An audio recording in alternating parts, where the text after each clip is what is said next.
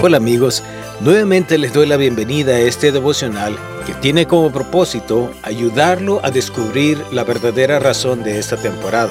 Faltan tres días para la Navidad. Hoy nos toca estudiar el capítulo 22 de Lucas. Mi recomendación también hoy es que al leerlo usted pueda enfocar su atención en Jesús y cómo su venida hizo la diferencia para las personas. En este capítulo encontrarás bastantes detalles respecto a los planes de Judas de traicionarlo, la cena del Señor con sus discípulos, el arresto de Jesús, la negación de Pedro, las primeras interrogaciones de Jesús por parte de Pilato y Herodes. Jesús ya había insinuado que sus discípulos, que uno de ellos no era fiel a él, pero ahora habló abiertamente de un traidor en medio de ellos. No obstante, no hizo esto simplemente por causa de los discípulos, sino más bien por causa de Judas. Jesús había besado a Judas y le había lavado los pies, y ahora le estaba dando otra oportunidad para arrepentirse. Es de lo más significativo que Jesús no identificó abiertamente a Judas como traidor, sino que lo protegió hasta el último momento. Antes de escoger a sus doce discípulos, Jesús pasó toda la noche en oración.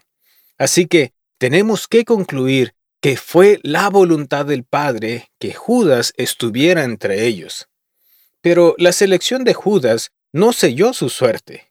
Más bien, le dio oportunidad de observar de cerca al Señor Jesús, de creer y ser salvo. Dios en su soberanía había determinado que su hijo sería traicionado por un amigo. Pero el preconocimiento divino no destruye la responsabilidad humana. Repito, el preconocimiento divino no destruye la responsabilidad humana. Judas tomó cada decisión libremente y sería juzgado conforme a eso, aun cuando así cumplió el decreto de Dios. Podemos ser tan seguros de nosotros mismos que pensamos que nosotros nunca iríamos al extremo que fue Judas de traicionar y entregar a Jesús. Pero pensar de esta manera es un peligro, porque alguien también ya había pensado que le sería imposible para él negar a Jesús. Sin embargo, en el momento crucial, también él negó a Jesús. Esta persona fue Pedro. La jactancia de confianza propia de Pedro es una advertencia de que ninguno de nosotros realmente conoce su propio corazón y que podemos fallar incluso en el punto más fuerte que tengamos. El punto más fuerte de Abraham era su fe, y sin embargo, su fe falló cuando descendió a Egipto y mintió sobre Sara. Lo más fuerte de Moisés era su mansedumbre. Sin embargo, perdió los estribos, habló ásperamente y no le fue permitido entrar a Canaán. Pedro era un hombre valiente, pero su valor le falló y negó tres veces al Señor. Así que, como dice Primera de Corintios 10, 12, así que el que piensa estar firme, mire que no caiga. A continuación, me gustaría presentarte algunos pasos que Pedro tomó en su proceso de negación a Jesús. Es de suma importancia identificarlos porque lo mismo puede sucedernos a nosotros. A pesar que nos hemos resuelto en nuestro corazón serle fieles a Jesús todo el tiempo. Estudiemos entonces estos pasos. Cuando entraron a la sala, Juan encontró un lugar lo más cerca posible de Jesús. Pero Pedro se unió a la multitud junto al fuego calentándose en el aire fresco de la noche y tratando de fingir. Es una historia familiar, pero a veces no nos detenemos a considerar detenidamente los pasos que Pedro había tomado para llegar al lugar donde había negado a su Señor. El primer paso vino cuando Jesús trató de advertir a Pedro de su peligro. Jesús había dicho en Lucas capítulo 22, versículos 32 y 33. Simón, Simón, mira que Satanás me ha pedido para zarandearlos a ustedes como si fueran trigo, pero yo he orado por ti, para que no te falte tu fe, y tú cuando hayas vuelto a mí, fortalece a tus hermanos. Pedro estaba seguro de sí mismo, se sentía fuerte, estaba seguro de que tenía suficiente fuerza de voluntad y de valor para tomar la decisión correcta y seguirla. Se consideraba un hombre autodisciplinado, alguien con quien Jesús podía contar. No se dio cuenta de su peligro. En vez de humildemente pedirle a Jesús que siguiera orando por él, con un tono de autosuficiencia, le dice a Jesús, Señor, respondió Pedro, estoy dispuesto a ir contigo tanto a la cárcel como a la muerte. Ese fue el primer paso que cualquiera da para negar a su Señor. El segundo paso hacia la negación fue ceder a la tentación de dormir cuando debería haber estado orando. Y es que es un paso fácil de tomar cuando uno se siente autosuficiente. ¿Quién necesita orar cuando se puede hacerlo por uno mismo? ¿Quién necesita un poder superior si tú mismo tienes mucho poder y fuerza? Me gustaría proponer que una de las primeras razones por la cual la mayoría de nosotros los cristianos no dedicamos mucho tiempo a la oración es que no sentimos la necesidad de ayuda con tanta frecuencia. Lo están haciendo bien por sí mismo. Les resulta fácil darse la vuelta para dormir una hora más por la mañana en vez de pasar tiempo en comunión con Cristo, porque no sienten la necesidad de orar tanto. Y eso lleva al siguiente paso. El tercer paso que dio Pedro fue comenzar a pelear sus propias batallas pensó que era lo suficiente grande como para enfrentarse al enemigo con sus propias fuerzas. Enfrentó a toda la multitud con su única espada. Pero todo lo que obtuvo fue una oreja. Y ni siquiera fue una oreja particularmente importante, excepto para el sirviente del sumo sacerdote a quien le pertenecía. Cuando nos hemos separado de la fuente de fuerza, olvidamos que nunca debemos luchar contra el enemigo nosotros mismos. Olvidamos que Dios es el único que puede pelear nuestras batallas por nosotros. Él es el único suficiente fuerte. Y cuando empezamos a levantar nuestras espadas, el resultado es inevitable. Es la derrota y la vergüenza. El cuarto paso que dio Pedro esa noche fue tratar de salvarse. Jesús no se unió a él, ni tampoco lo ayudó a pelear sus propias batallas de la manera que Pedro esperaba. Entonces empezó a correr. Si Jesús no fue lo suficiente grande para salvarlo, entonces será mejor que se salve a sí mismo. Y Pedro se fue a la oscuridad. El quinto paso que dio Pedro fue seguir a Jesús de lejos. Su confianza en Jesús había recibido una derrota. No estaba listo para separarse de Cristo de manera completa y permanente, pero ahora estaba siendo cuidadoso. No quería acercarse demasiado. Deliberadamente mantuvo cierta distancia entre él y Jesús, y así siguió a Jesús desde lejos. Pero la noche estaba fría. La noche siempre es fría cuando nos encontramos lejos de Jesús. ¿Ya lo has descubierto tú? Así que Pedro dio el sexto paso de buscar calidez y comodidad donde el mundo encuentra calidez y comodidad. Se unió al resto de la multitud junto al fuego, tratando de calentarse allí, pero se encontró extremadamente incómodo en ese escenario, lo que lo llevó a dar el siguiente paso, que fue el séptimo, de asumir una identidad falsa. No encajaba bien. Cuando el resto de la chusma se reía porque Jesús era maltratado, Pedro se dio cuenta de que tenía ganas de llorar. Pero eso llamaría la atención sobre él y se darían cuenta de que él no era realmente uno de ellos. Así que se obligó a reírse más fuerte que cualquiera de ellos.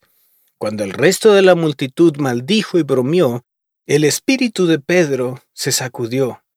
Estaba desempeñando un papel y no lo estaba haciendo demasiado bien, porque no pasó mucho tiempo antes de que lo notaran.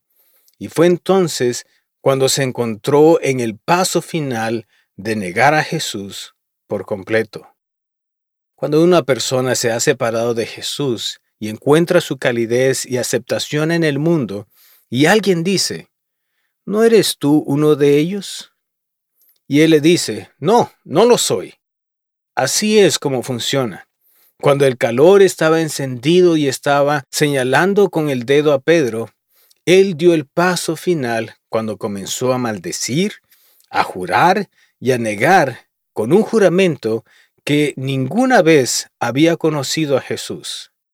Justo en ese momento, Jesús se volvió y miró a Pedro.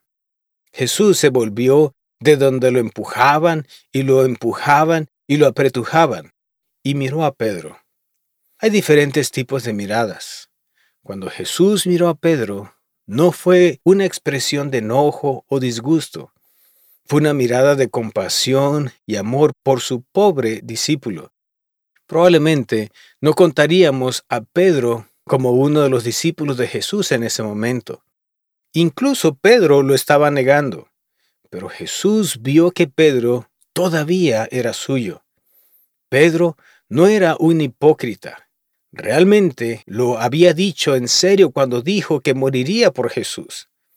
Pero Pedro estaba débil y Pedro se había apartado paso a paso del lado de Jesús de confiar plenamente en él. Pedro ni siquiera había notado el proceso hasta ahora. El diablo siempre trabaja de esta manera. No nos lleva de un salto gigantesco por el precipicio. Él sabe que veremos nuestro peligro e invocaremos a Jesús de inmediato.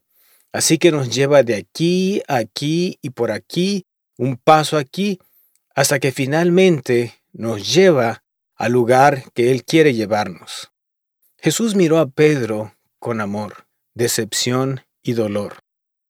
Si Jesús alguna vez necesitó un amigo, fue entonces. Si alguna vez necesitó que alguien le hiciera saber que todavía estaba con Él, era entonces.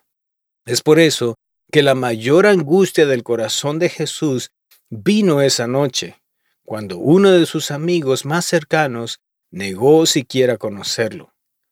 Y cuando Pedro vio el rostro pálido y sufriente de Jesús, los labios temblorosos, las gotas de sangre, no pudo soportarlo.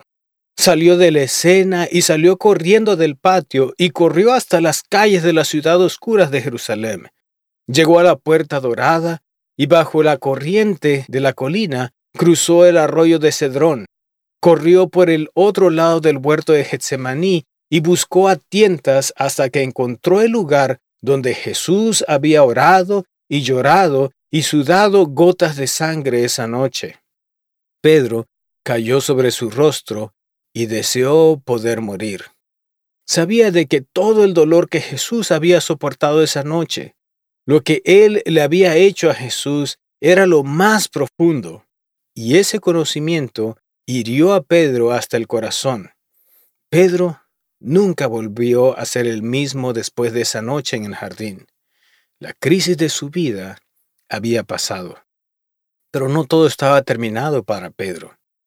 El amor y el perdón de Jesús le dieron esperanza y siempre después pudo hablar con seguridad y certeza de las buenas nuevas de lo que Jesús estaba dispuesto a hacer, incluso por los más débiles de sus hijos.